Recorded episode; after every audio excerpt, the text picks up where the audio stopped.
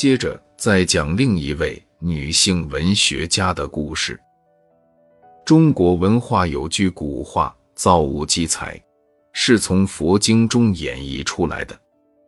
造物代表天地，就是说人生的命运不圆满，上天对人才是妒忌的，不愿意他圆满。我们中国人喜欢算命，在座大家也许同样喜欢算命。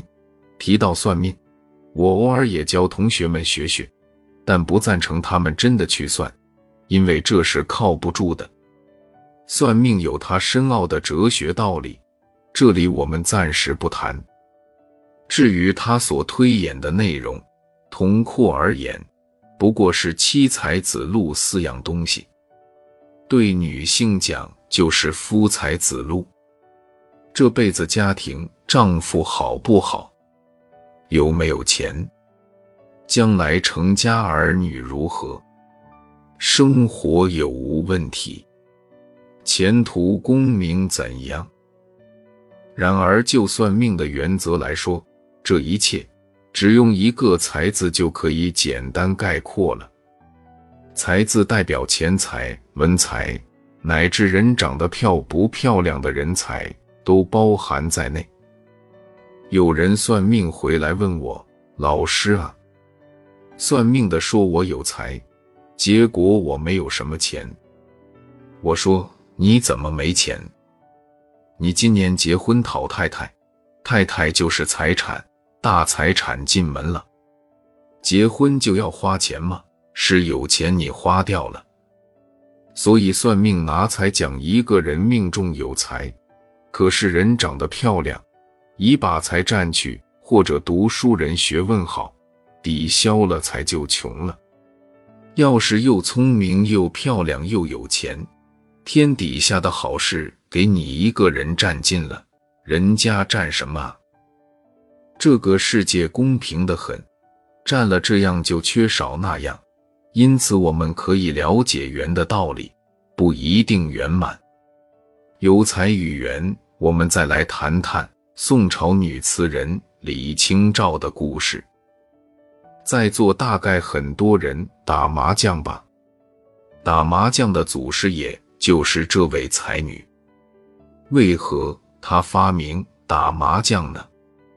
同我们今天在座的外省朋友一样，宋朝也几经动乱，北方金人南侵，他随着大家逃难到浙江金华。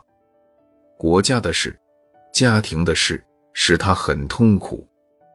先生虽不坏，到底学问能力没有他强，因此感觉生活不美满。此国仇家怨相逼的结果，便时常邀几位女好友到闺房玩玩，而发明了打麻将。因为北方军队都是骑马打过来的，所以要把那些马上的兵将打下来，就叫打麻将。这是他所发明排遣内心苦闷的方法。一个人要想办法把自己内心的痛苦消化掉，如果一直压在心头，就是对人生缘处理的不好，那是很笨的。李清照女士善于处理，但是她的心境还是很痛苦的。我们一读她的著作便知，他做的词非常有名。其中一绝词，把寻寻觅觅、冷冷清清、凄凄惨惨、凄凄连在一块，很凄美。这些充满伤感意味的诗句，我们年轻时都喜欢读。